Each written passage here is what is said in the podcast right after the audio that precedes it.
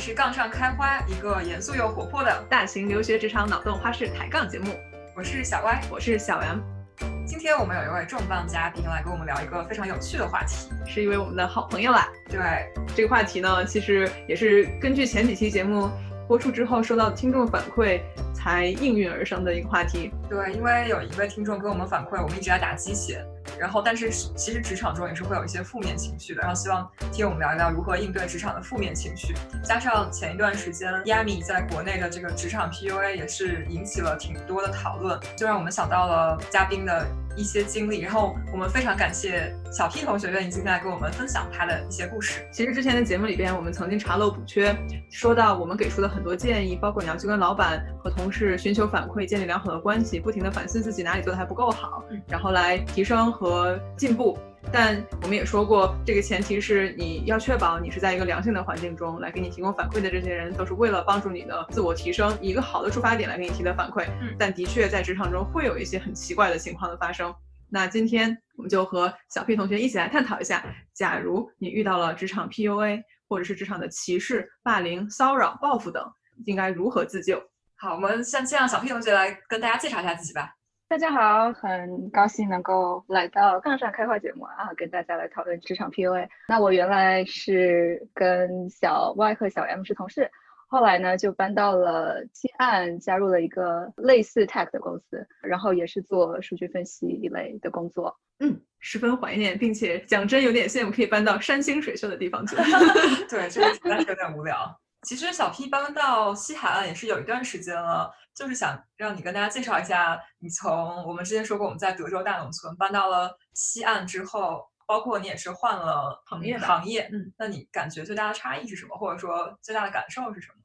啊，我觉得从个行业来说，有主要两点，我觉得跟可能之前。这个宇宙最强从不摸鱼公司不一样的地 方。我们突然，我突然进军宇宙，感觉感觉不是宇宙吗？世界世界，但是感觉突然被卡了一个 level，感觉还是很开心。啊，对，那我可以讲一下这个搬到西海岸以后从事这个行业和以前这个世界最强从不摸鱼公司的。两点区别吧，我觉得第一点是公司的结构组织会比较平级化一点啊。我觉得以前在德州这个公司层级比较分明。那么从之前听你们前几集的节目，也能感觉到你们对大佬的崇敬和敬畏 啊。对。但是我想说，在西海岸可能因为结构组织比较扁平，对大佬其实怎么讲神秘性并没有那么那么高，大家是都还。挺平易近人的，也很容易接触到大佬。平常跟大佬工作上这个交流也比较直接，并不会觉得哦，大佬高高在上，我不敢跟他发个 Slack。其实大佬也很容易直接给任何人 发个 Slack 说我要这个数据，这个也才是 还是存在的，但是但是你不会的。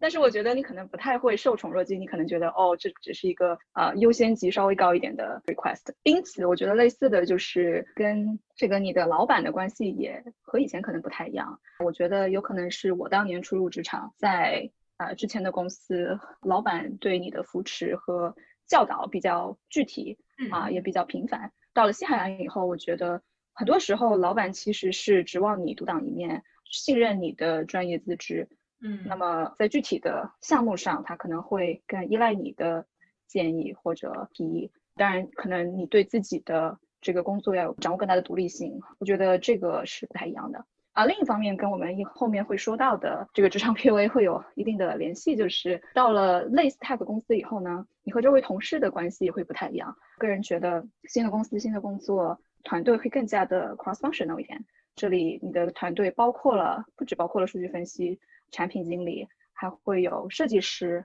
还会有工程师，对，会跟各种各样不同性格、不同思维方式、不同的人打交道。我不是说原来的公司没有，但是现在的公司会更强调这这一个合作。所以结合这两点来说，有的时候也会造成你可能跟你团队人在一起的时间比和你老板在一起或者是接触的时间要多很多。老板不一定能 时时刻刻保护你，或者是时时刻刻看见你的进度。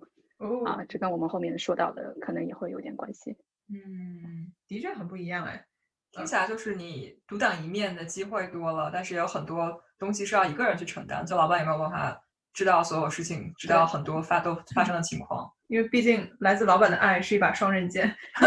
一方面，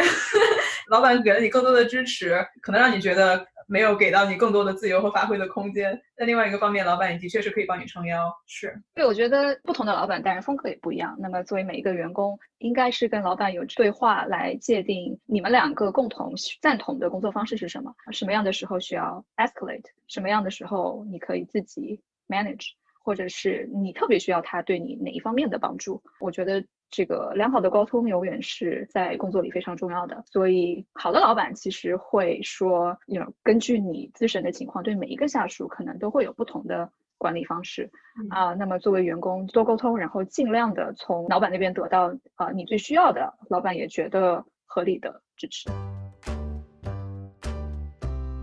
其实。我第一次听说到小 P 同学加入西海这家公司以后的一段经历的时候，我真的很震惊，因为之前和小 P 同学我们两个合作过一个很大的项目，在这个项目上人也特别多，也是一个 cross functional team。cross functional 是什么意思？我跟你说了很多遍，其实就是一个不同的工作职能部门之间的合作。比如说，呃，我去铺数据，然后有一个软件工程师把所有这个方方案给实施出来，然后中间可能还有 M 结账的大佬来算一算，给公司挣了多少钱，然后就这样一个按项目来。集成的一个小组，然后里面可能每一个人都是不同部门来的，这样可能就算一个是一个 cross functional team。我就是觉得我被黑了，但是我没有证据，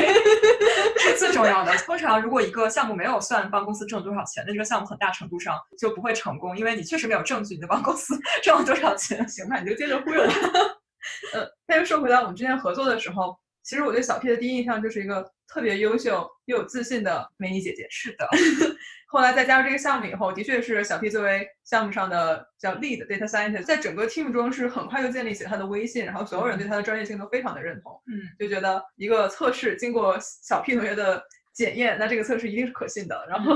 所以，所以我真的是很难想象到底是什么样的情况会让小 P 同学感觉到自己受到了嗯职场的霸凌，甚至说是职场 PUA。对，我要再插一句话，就是我觉得。小 P 同学的气场其实真的蛮强，而且就像 M 姐说的一样，是一个很阳光并且自信的，就是人美又优秀的小姐姐喽。对对。然后我就在想，是什么样的人下得去手？而且这个真的过程是，就是为什么会有人针对这样一个自己很阳光、很自信，然后专业能力又真的很强的同事，这个人到底做了什么？我一开始真的是无法相信的。所以我们听到这个故事也是觉得，嗯，怎么说很受启发吧，就是。你包括看 P U A 的其他故事、新闻里报道，总觉得这个事离我很远，因为啊，你觉得我就不会是这样的人，所以这个事情不会发生在我身上。但是看小 P 的经历，觉得这个真的可能 发生在任何人身上。好的，那么请小 P 同学带我们来走进科学。首先感觉进了一个夸夸群，好久没有被人这么夸过了，好开心。啊，其次我想说，是我们的锦囊之一。要不要回来我们世界最强从魔与公司每天的夸夸群？对，我确实觉得很多从这个公司毕业的人都延续了这个夸夸群的优良传统。但是我想说，这个确实哈，你要是让我自己两年前这个预言。这个我在这个公司会经历什么，我也不会 想到我会有经历呃这种职场霸凌的事情，所以我想在最开始先跟大家说，哪怕遇上这种事情，真的不要觉得是自己的问题，这个世界上就是有一些莫名其妙的人，就无法理解他的动机。从我的经历来看，他们挑人下手的时候，可能也不经过大脑啊，可能就是你跟他合作了，或者就是有人格缺陷，所以不要真的就是，我觉得女生也特别容易会把责任往自己身上扛。这个我也是希望在一开始跟大家说，不要责备自己，不要怀疑自己。好，那么我们刚才铺垫了这么多，P 姐跟我们聊一下呗，到底这个事情前因后果，就是比较简短的说一下到底发生了什么。尽量简短的说一下啊，我当时是和一个产品经理合作非常紧密，再加上那个时候其实老板在休假啊，休了很长一段时间，office 又挺小的，刚开始刚开始扩张。所以呢，跟这个产品经理的打交道的时间就比较多，就一起专注在一个很大的、挺重要的项目上。那么慢慢的呢，我就会发现这个产品经理的行为非常的诡异。刚开始可能是有一些比较小的、不太专业的行为，比如说突然可能一言不合，他就一天不回你 Slack，或者是突然取消了这个会议，或者是突然取消了你对这个文件的权限。这个时候你就会觉得莫名其妙。而且别人不会做这种事情，你会觉得好奇怪啊！但是呢，反反复复的这个人，他会可能先做一些很莫名其妙的事情，但是又回来向你道歉，说不好意思，我这之前是我的问题啊，以后不会再发生了。那么刚开始呢，我也没有太放在心上啊，我觉得可能就是这个人啊不是特别成熟。但是后来呢，有点愈演愈烈，我觉得一部分跟项目到后期对整个团队的压力都非常大，因为我们是有 deadline，而且这个项目怎么讲，就是改动非常多，大家的压力都是很大的。所以可能跟这个方面有点原因，再加上也许他自己生活中有什么其他的事情发生，后来呢就演变到觉得就是不能接受的地步，就是有的时候他会直接骂脏话，对，很夸张。然后呃有两次比较严重的就是他会否定你所有的工作，他可能会说哦你根本没有为这个项目做任何的贡献，别人可能三十分钟就能做完的事情，为什么你两天还做不出来？你就不应该待在公司，你应该就是离开啊之类的话。这些话都是，就是是你们，比如说下班之后他跟你说的，还是你们就在公司里面，在一个正常上班的环境里面，他 就非常情绪化说了这些。对，我觉得有一个背景，我应该跟大家澄清一下，就是我跟这个产品经理其实之前私下关系还是挺好的。这个 office 就这么小，人也不多，我们又一直在这个项目上合作，所以我们其实原来私下关系还不错。那么回到你刚才的问题，情况都有。我记得有一次是我们可能出差。开车回来的路上，他发作了一次。那么另外一次呢，就是其实，在公司的会议室里，但是啊，这个会议室里只有我们两个人。我想告诉大家的，是一般的公司会界定工作时间为，只要你是两个同事在一起，不管你是。在公司或者在公司外面，其实都是算所谓的上班的，所以很多规章制度可能还是会延续到你下班的时间。但这个是后话了。对，就说我们之前私下关系还不错，但是后来这个事件就发展到了无论怎样都不可以容忍的地步。他还是以一个同事的身份，就是他以他从他相对比较专业的角度来质疑你的一切，他不是说像一个朋友一样在抱怨，是带有情绪化，但是又好像是从同事从一个专业角度出发的一个指责，让我听下去特别可怕。当然，之前有一些指责，你可能还会稍微想一想，觉得哦，他说的对不对啊？你会自己论证一下。但到后面他说的话就完全就是情绪化的，呃，你知道这不可能是完全对的，对吧？就是事件有它发展的阶段，那到了最后，那么其中我也跟他尽量的私下里有解决过，给他过反馈，很直接的反馈啊。但是最后我想说，就是事件发展到无法挽回的地步。所以最后呢，我是先告诉了我的老板，然后呢也上升到了 HR。以我们公司的流程呢，是因为这个案件算比较严重，然后另外它也有一些前科，所以这就触及到了人力资源的独立调查流程，展开了一些独立的调查，采访了我，采访了他，以及采访了一些其他也受到霸凌的女性。最后做出了让他离开公司的决定。嗯，哇，我实在是有很多问题，我也 是。我们慢慢来，慢慢来，慢慢来提。我们先讨论一下小屁和你是如何发现这个事情不太对的。对我也是想问，就是你是什么时候开始发现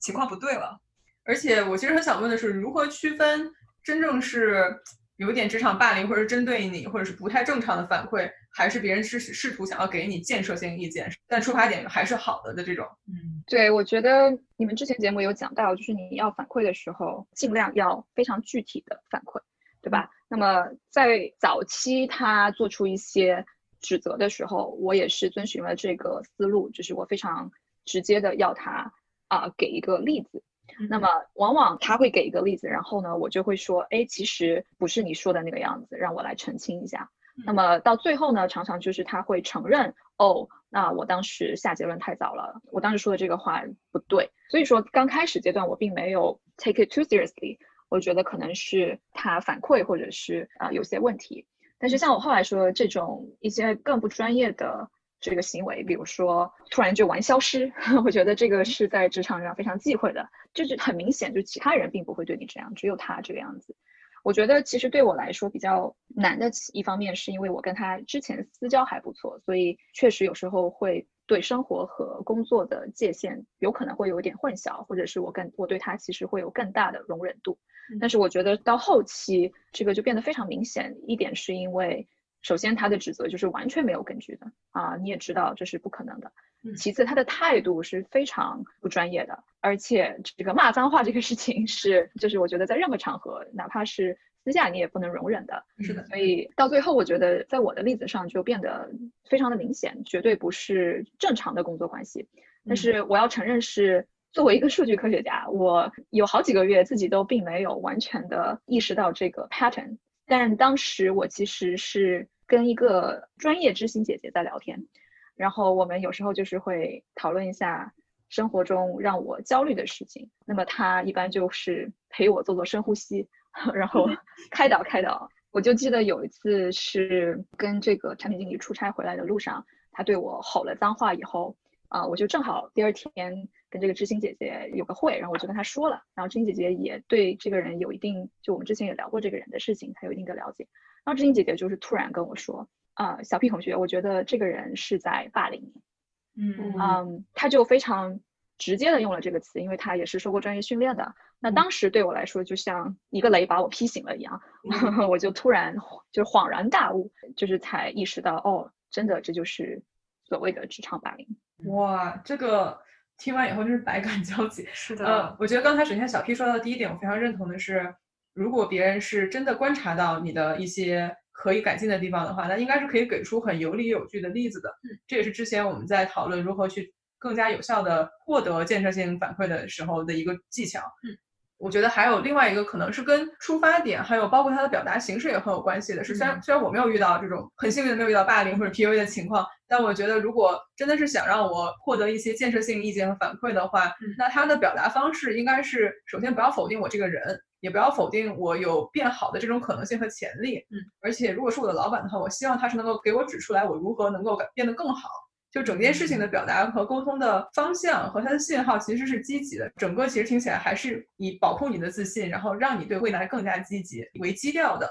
但听起来小 P 同学遇到的这位同事，他有可能说的一些东西，首先没有根据，嗯，其次他不考虑你听众的感受，他也不会给你提出真正的建设性建设性的意见，而且他在我听起来是带有人格侮辱性的，对，的确听起来很过分。因为在美国，我觉得。大家上班是一个非常非常，就是跟生活界定非常明显，而且有些东西在工作里面是很难想象有些人会做这样的事情。比如说刚才说骂脏话，对我就觉得在任何环境下，他都是不能被接受的，不能接受。嗯，然后这应该是比较强的一个 red flag 吧。你看到这个信号，就觉得一定有问题，不要再怀疑自己。不能不管在什么情况下，都没有人可以对你做这个事情。是的，其实这个说说到让我想起来，就可能也有这个西岸跟德州差别。你想一想，如果有一个人笑着，或者是大家一个人在开会，说出了 F word，我觉得在西岸不一定永远会被认为成 red flag，他有可能就会觉得是开个玩笑，可能就这个过去了。Q 到我们的大佬，大佬经常会 有的时候笑着说一个 S word，就尤其是在批判说这东西做的简直就像一坨什么一样。可是你会觉得他对，你能区分他在开玩笑还是在骂你？对神情啊、态度啊、语气啊，这个都是很重要的。对着一群人。开玩笑的，笑笑的说一个 F word，跟他直接对着你骂了一句 F word，这个确实是很不一样的。嗯，我觉得总结的都很对。刚才小 P 说到的一点，我觉得也是一个很强的信号，就是这个人他是在全盘否定你整个人。因为我听到他说的一句话是，他觉得你就应该离开公司，就你就配不上，好像配不上这个公司一样。他想说你谁？你谁？你有什么资格说我？我们都说职场上肯定是就事论事，就对事不要对人。对。而且有谁有资格可以全盘否定我整个人？对，这也是一个信号。对，我觉得就是他对我个人的欺凌是掺杂了职场和可能私下的两部分，但是我知道他对其他同事的欺凌呢不一样，但是也都有贬低你的工作这个成分，然后打击你的自信心，以及这个态度是非常的消极，可能是看起来非常的生气或者令人害怕的这样一种态度。后来发现对其他人受到的这个影响也是大的。我觉得女性确实会比较反思自己，从而有时候错过了对方其实就是有人格缺陷的这个事实。对，刚才听小 P 同学讲这个问题，然后也是一开始我们知道了你的故事之后，在想就有什么办法可以尽快让自己能够感受出来事情有不对。然后我非常同意刚才聊的，就是说女性其实相对来说更倾向于自省和接受别人给的反馈，所以我们肯定会想一想，看看这个说的有没有道理。然后从自己身上找问题，我必须要再插一句嘴，嗯，可能有点政治不正确，但我觉得 在整个东亚文化其实都是偏自省的，对，毕竟五日三省吾身嘛，早上吃什么，中午吃什么，晚上吃什么。但我觉得整个美国主流的文化其实是没有东亚文化这么习惯自省的，对，所以可能又有了这样一层在里边。对，然后我觉得相对来说的话，我们作为东亚的女性，我们其实就遇到反馈肯定会先从自己身上找问题，这是小时候父母教育我们，对吧？就是别人给你提了一些意见，然后想想自己有没有做得好。但对，我会建议呃，大家如果有时候怀疑自己，可以找队友或者是找男性朋友啊讨论一下。让他们从这个男性的角度帮你分析一下，东亚加上女性这双重身份，确实有可能会让我们更加的五日恩行无声。对我这个就想，宵夜是什么，零食是什么？我觉得换位思考，你把你换成别人，你觉得他会不会对别人也这个样子？或者说他对别人这样子，你在旁边看的话，你会不会觉得有问题？你觉得作为从第三方角度来看，他这个行为是不是合理的？有没有？呃，什么非常奇怪的情况？你觉得需不需要报告给别人？然后这样子的话，就不会说陷入一个自我怀疑，然后自我反省，觉得可能是我有问题这样一个怪圈。然后另外我还想说，像刚才 P 姐聊到，她有跟知心姐姐聊天嘛，听到这样的故事，我一般就会觉得，当你找不到什么问题，或者说他给了很多奇奇怪怪的反馈的时候，你可能要及时的去找其他的人来聊一聊，就是 seek a second opinion。其实，在工作里面，其实有很多人可以看到你的工作的表现和能力。然后，如果在工作上得到一个关于自己能力的反馈，比如说刚才说的，我觉得你你不配留在公司，那这个不是他一个人说了算的，很多人可以知道你到底做的怎么样。那其实特别容易就找到一些这个解决方案。嗯，但是就还比较难的是真正的 PUA 吧。就如果你是在一个相对比较封闭的环境或者是一段关系里面，然后就比较容易陷入一个死循环。还是想要推荐大家。如果遇到这个问题，然后找一些相对比较呃能够相信、能够信任的人，然后去问一下其他人这个情况到底是怎么样，然后自己的话都可以把这个角色换一换，然后觉得这个东西到底是不是成立？对，我觉得我的情况比较特别一点。我当最开始也说，我的老板那个时候其实是在休一个很长的假，那我并没有一个靠山，嗯，去保护我，而且老板的爱的两面性。而且就是当时这个项目，然后我们团队也是不仅 cross functional，而且有 multiple location。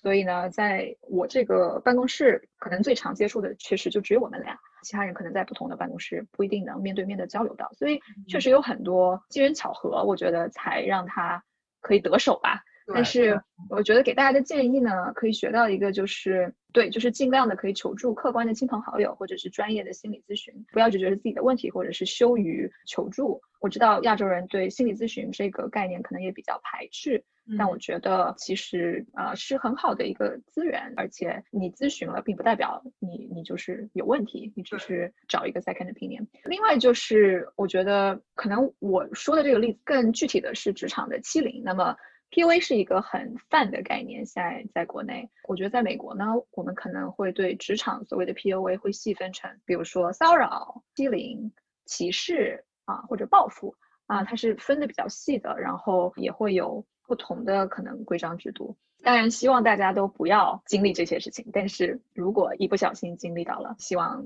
就我们说的这些会对大家有一定的帮助。我觉得可能整体来说，就是说，当你觉得。身边的有些人，他的行为开始不专业，并且这个行为开始带着一些不太善意的目的，嗯，然后让你对自己的能力，对甚至对自己人格都产生一些质疑的话，这其实就是一个很强的信号。就建议你跟其他的同事聊一聊，跟老板或者其他的对你的工作有一些 visibility 的人聊一聊，嗯，还有要跟生活里面的朋友聊一聊，对，感受一下这个事情是不是已经开始朝着。奇怪的方向发展了。对，我觉得最好不要到你对自己都产生怀疑的这个阶段。我觉得，对，就说不一定是要对自己造成伤害了以后才可能想到我怎么样去解决这个事情。一个好的公司如果有好的这个规章流程，它应该能够尽早的把这些伤害降低到最低，不要让这个人去影响更多的人啊。虽然说在我的这个例子里面，这个公司并没有及早的做到这一点。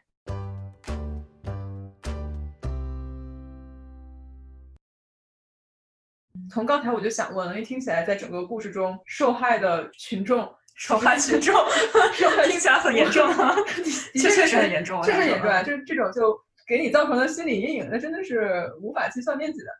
那对我可以讲一下，就是为什么可能之前这个人并没有没有收敛，然后最后又为什么他离开了公司？呃，我当时后来发现呢，被他欺凌的。个女性中有一个人啊非常厉害，她之前有过心理咨询的经验，所以这个人被欺凌的时候一下就反应过来了。但是如此精明如她，都还是没有办法一下子让实施欺凌的人真的收敛，或者是停止他的欺凌。当我意识到这个事情已经很严重的时候，我就查了一下公司的规章制度。然后我发现呢，公司有一个所谓的道德准则文件，那里面就详细的说到了公司是不能容忍类似欺凌或者任何 PUA 的行为。嗯，一般来说，如果你跟你的同事有一定的矛盾，那么公司一般会建议你先个人解决，对吧？就是通过反馈的方式帮助你的同事进步。在我之前，其实已经有别的受害者找过 HR 了，但是呢，因为各个方面的原因，可能受害者 A 找的 HR 跟受害者 B 找的 HR 不是同一个 HR，于是可能公司就不知道这个人已经第二次犯事儿了啊，就有类似这种的。问题。那么，另外，这个产品经理的自己的老板，在我之前也收到了其他人的举报，不止一次，但是呢，也并没有 采取非常坚决的措施。所以我就是想说，每一个公司的情况都不一样啊，我也不是鼓励大家。每次碰到这种啊案子啊，你都要成为举报或者是这个所谓的 whistleblower。但是给大家分享一下这个经历，让大家知道可能有什么可能的自主方案。首先，你应该知道公司有没有什么明文的文件可以保护你，有没有什么非常明确的流程可以让你举报这个事情。当我了解完这个情况，我就是举报给了人力资源部门。那么又因为这个情况已经比较严重，所以他们就采取了调查。那么调查的时候呢，以我们公司的规定，就是他要给双方辩护自己的机会。所以他不仅采访了我，他也采访了这个实施欺凌的人以及其他的受害者。那么最后的行为有可能只是一个书面警告，也有可能是这个让他离职。那么这个决定呢，是人力资源部门和他的老板、他的老板的老板以及他。可能老板的老板的老板一起决定的，开除一个人其实是挺难的，特别是西海岸的科技公司，所以这也是侧面反映了他对公司造成的恶劣影响的这个广泛和严重的程度。刚才小 P 同学说到的一个点，我很同意。其实美国公司开除一个人很难，美国这各种各样的劳动保护其实很完善，因为开除是一个比较严重的程度了。因为大部分时候，如果只是因为 performance 问题，是绩效问题的话，可能会给你一个 package。但开除真的是立刻走人，甚至会有保安把你 walk out，然后就觉得你不要在办公室里爆发了这样子。所以这个决定是我能想象到的最严厉的处罚了。还想多问一句，小皮同学，就你觉得当时你有没有做什么取证的过程，然后来帮助公司最后做出了这个决定？因为听说过，听说过某些当了老板以后的人都会得到这样的培训，觉得就是。真的开除人的话，是需要有比较完整的记录。你做什么事情都要有理有据。你要举报，你要举报谁，你也要有证据。你要开除谁，也要有证据。对，这个是有的。是这样，就是我当时我记得是先告诉了我的呃老板，那我的老板也是一个女性，所以其实她已经算是比较能够侧面理解我的经历，但是她当时还是非常的惊讶。因为我之前没有跟他讲过类似的事情，但是我从他的惊讶里呢，这就点醒了我，就是应该积极取证。所以当天回去以后，就写了一个二十页的文件，里面把我所能找到的任何证据，从比如说 Slack 的截屏，到邮件，到有可能别人能看见的情况，哪怕是我日记里面记录的东西，都全部写了下来。啊，这里面其实怎么讲，它也不算真正的证据，因为其实很多事情是无从考证的，因为大部分的交流是口头的，那我肯定也没有录音，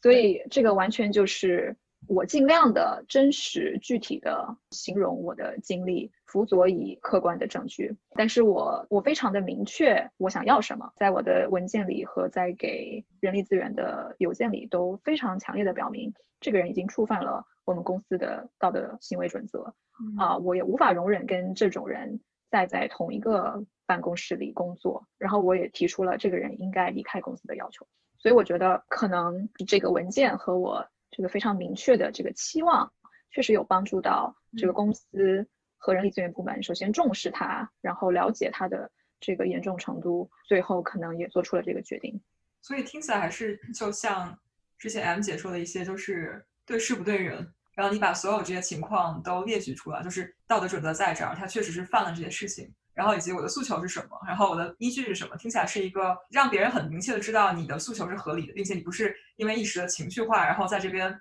就是需要一个感情的出口，而是你真正想要解决问题，这可能也是比较关键的一步。我觉得从公司的角度来说，当然作为员工，你希望公司是在乎每一个员工的。但是其实你站在公司的立场，公司最在乎的还是公司的利益。如果你能证明这个人通过他的行为对其他人造成的伤害已经极大的损害了公司的利益，不管是从其他员工的这个效率讲，还是他对项目的结果产出，或者是对公司的文化影响啊，那么你其实是给公司更多的理由来帮你。解决这个事情，帮你开除这个人，我觉得这可能是我和之前其他受害者举报流程上不一样的地方。因为之前其他的受害者就是也正式的其实提出过举报，但是可能并没有用太多的书面证据，或者是并没有正式的追踪这个案件。所以从我举报到人力资源部门以后，其实处理的速度和效率我还是比较满意的。我听下来觉得，首先在遇到霸凌以后的自救上，取证很重要，因为取证是保护你自己，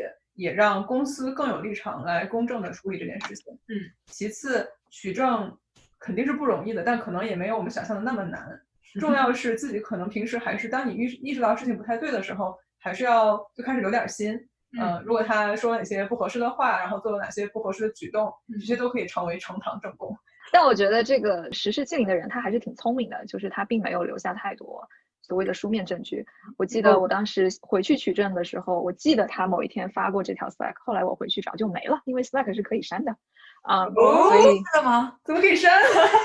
突然给了我一些，突然给了我们一些想法。确实是可以删的，我不知道是不是这个 plan 不一样，但是我确实非常鲜明的记忆里记得。他肯定是把有一条消息删了，但是就像你说的，我觉得人力资源部门也不是说你得提供录音、提供呈堂证供，因为很多这种很特别的欺凌的经历，也不是你随随便便能编出来的，对吧？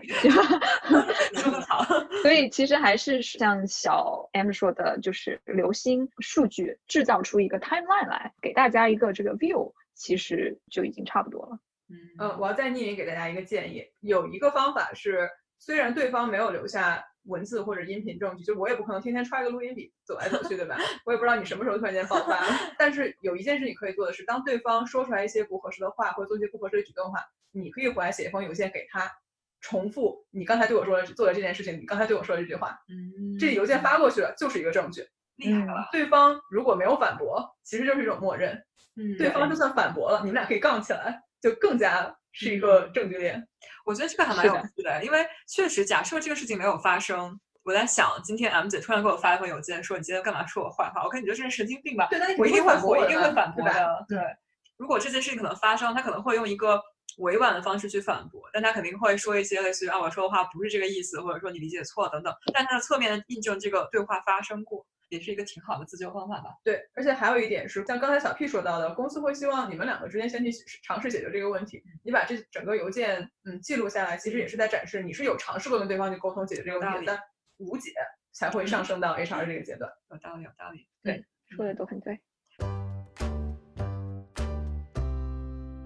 听了你的故事之后，我在想，我觉得你非常的勇敢，并且你很有勇气，决定去做这件事情。因为这个事情，我们肯定会去做，它的风险是什么样子，它可能出现的结果，你当时有想比较多吗？还是说你就真的觉得非常不开心，就不管结果怎么样，你认为这是对的事情，这是应该做的事情？嗯，这是一个很好的问题。我想说，其实在我举报他之前，我是有试着跟他私下解决过这个事情，对吧？因为毕竟我们以前还有点交情。那么其实我当时也是有过好几次离开公司的念头。但是因为种种原因吧，可能当时对他还有一丝的希望，觉得他会改进，或者觉得我可能可以换一个项目，就不用跟他合作了，不用撕破脸。但是我觉得到后来，其实真正决定要举报给 HR 是还蛮突然的。我觉得好像我记得是某一个下午，他就是突然有点骚扰一样的，就是说哦，我们能不能聊一下这个事情？我已经道过歉了，我们能不能就还是像之前同事一样？那我当时就就突然触发到我，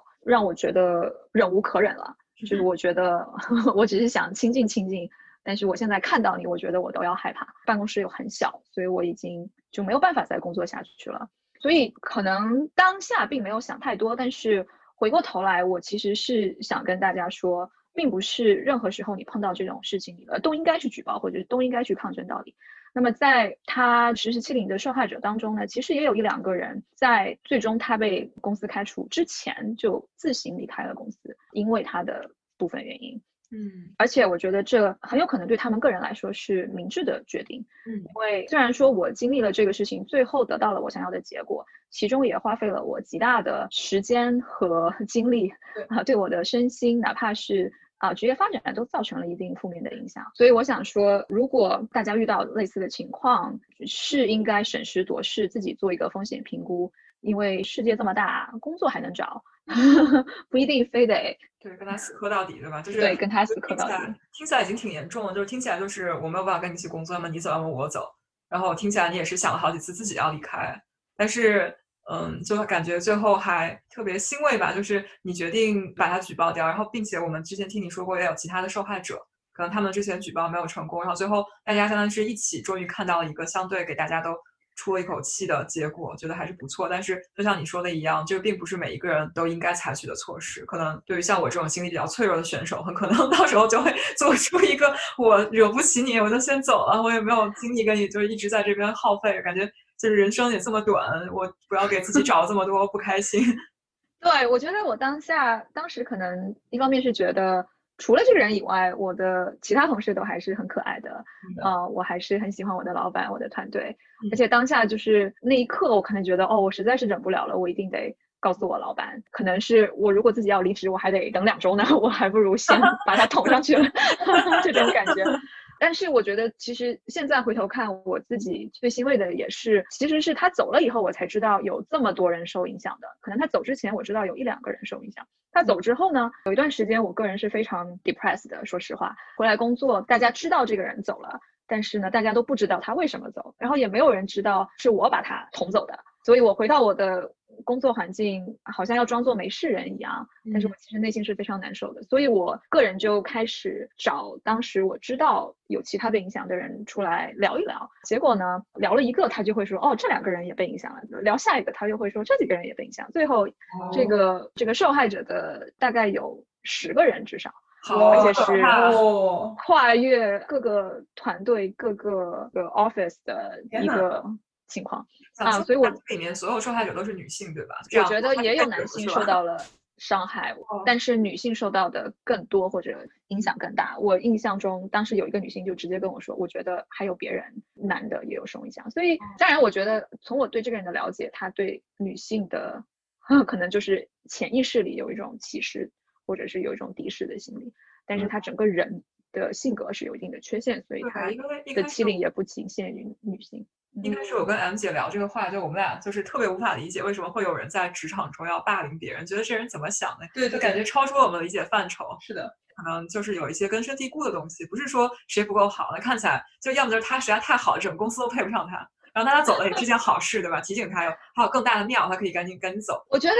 他也是有一定的这个私心，就是他可能会觉得我要营造出一副我很厉害，我什么都可以做的这种表象嗯啊、那么作为产品经理，你确实要跟很多人打交道，你要让你要 influence 别人做你想做的事情，这个我觉得有一定的关系，但是。对，我觉得他本身个人也还是有一定的性格缺陷，而且这不是我们的责任去 figure out 他为什么会做这些事情。我们能做的就是尽量远离这种人，或者把这种人赶出我们所在的环境。P 姐说到的一个点，我还要想要再 echo 一下，回声一 下。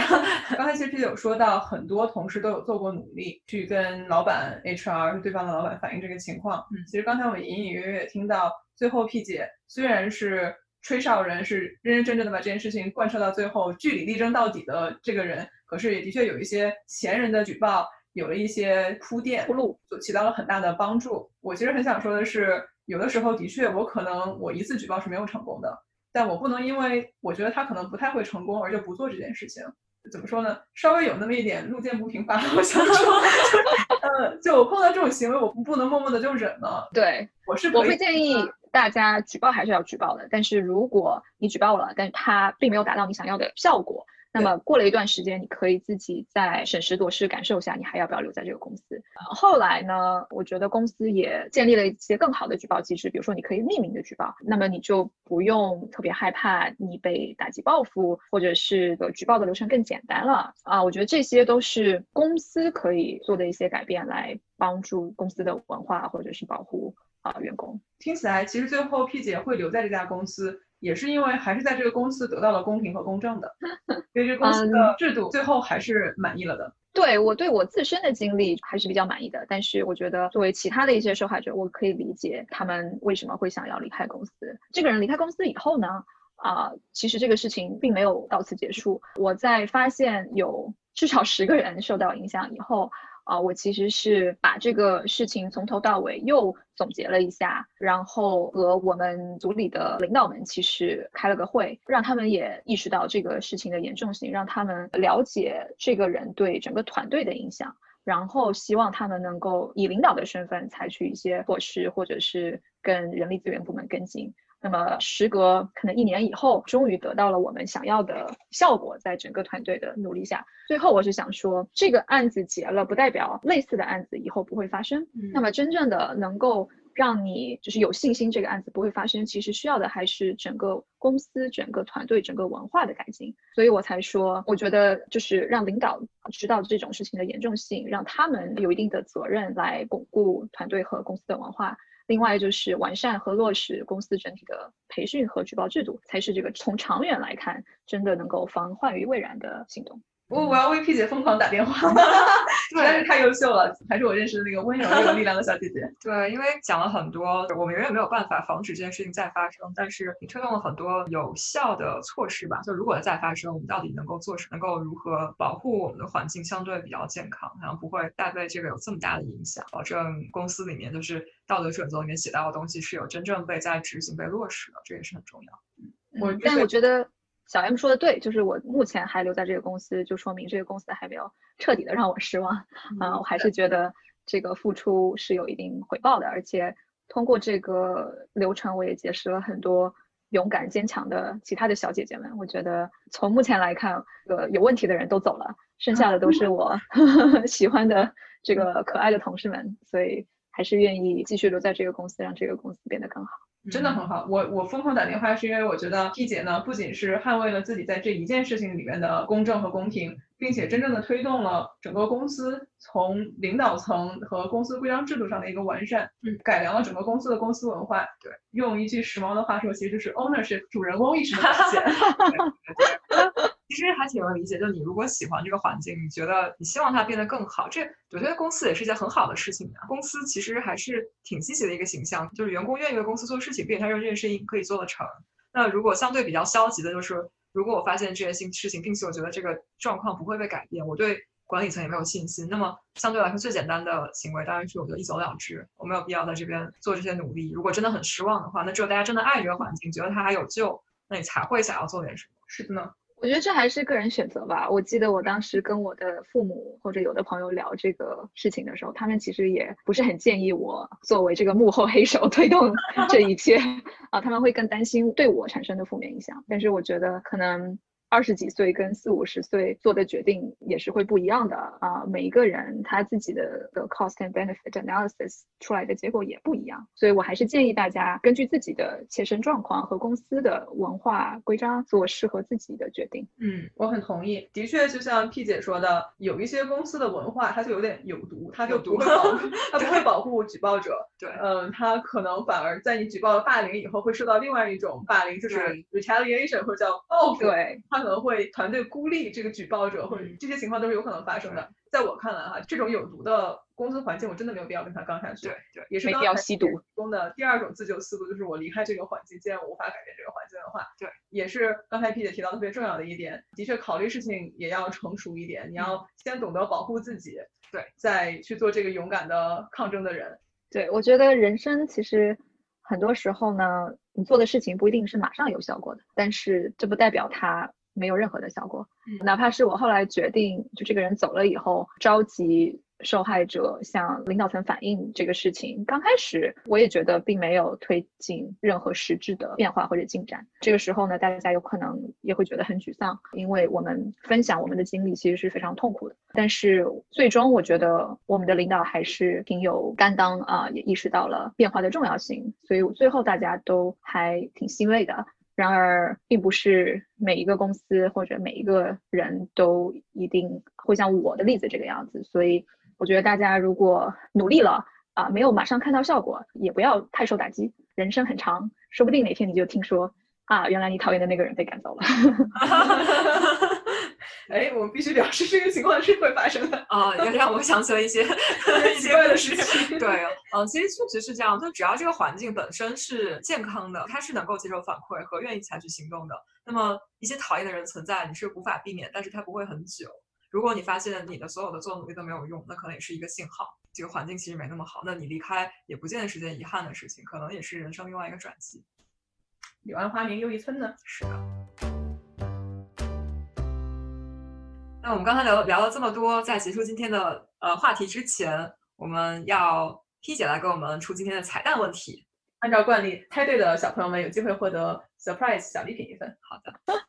这个彩蛋比较随意，比较主观，就是最近西海岸的夏天物资丰富，特别是水果都非常的甜。嗯，所以今天彩蛋的问题是，P 姐今年最喜欢的水果是什么？A. 猕猴桃，B. 樱桃，C. 荔枝。哇哦，听起来都很好吃的样子，都很好吃的样子呢。按照惯例，我们进入节目的划重点时间。嗯，本期我们讨论的是，当你在职场中遇到了 PUA 或者是职场欺凌的情况，要如何自救？自救分三步走。嗯，第一步，你要意识到事情不太对劲。嗯，如何发现事情不太对劲呢？第一是能够区分。职场欺凌和建设性的意见，嗯，他们的出发点是会有一个善意和纯粹的打击你个人自信，或者是一种不公平的指责，嗯，这样的区别在里边，嗯，建设性的意见是能够给出你具体的例子，而且就事论事，不会上上升到你整个人。当你自己把握不好这个度的时候，我们鼓励你及时的去找其他人的意见和反馈。然后另外一个技巧就是。你可以把自己跟其他的人的角色进行转换，就是如果这件事情发生在别人身上，你作为一个旁观者，会不会觉得这件事情有问题？或者这件事情会不会发生在除了你之外的其他人身上？这样子可以给自己一个不同的视角，来更加客观的来分析这件事情。是的，嗯，当你第一步发现可能有问题之后，你就可以进行第二步，就是取证。我们有分析过一些小的技巧和例子，就是哪些东西可以被作为证据，和怎么样比较有技巧的来进行记录。另外说的是。如果你要采取行动的话，那我们认为这件事情应该被尽量客观的描述，并且你要把自己的诉求和到底触犯了公司和一些道德准则哪些部分做得非常清晰，让最后进行裁决的部门能够有一个非常清楚的认识。是的，第三步，你就可以进行一个判断。当你取到足够的证据以后，你就可以根据自己的情况选择，你是要与施暴者对刚，纠正他的这种行为，或者是把他换出你的环境。甚至是你主动选择离开这个有毒的环境。嗯，如果对刚的话，我们希望你冷静分析过，嗯，可能会出现的后果和一些存在的风险。希望你做这个决定的时候不是一时冲动，而是充分考虑过自己的身心安全。嗯，因为可能会有一些一开始预计不到的后果。如果你自己并不是非常的有信心，或者说选择离开这个环境，我们觉得也是也是一个很好的做法。呃，量力而为，选择自己愿意采取的措施。是的。一个有毒的环境并不值得我们跟他死磕，磕得头破血流。嗯，很多时候我主动离开，也是我们节目一直在提倡的，希望人才都往好的环境里去，形成一个良性的循环，一个正向的选择。对，那今天的节目呢，差不多到这里就结束了。十分感谢 P 姐跟我们的分享。嗯，我觉得听完以后，我整个人是感触特别特别多的，可以回去写一篇小作文。那你写一篇吧，我要监督你。我们下期的推推送就靠你了。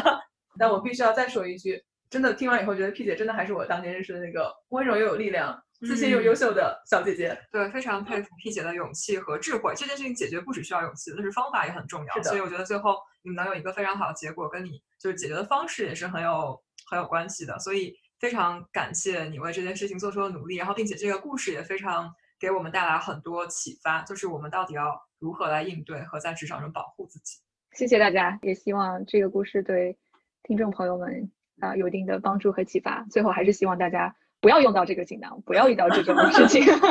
对，是的，是的。嗯，下一期节目我们请来一位嘉宾，跟我们聊一聊大公司和小公司的一些文化差异和做事风格的不同。今天的时光也没有特别欢乐，但 过得还是很快，过得还是很快。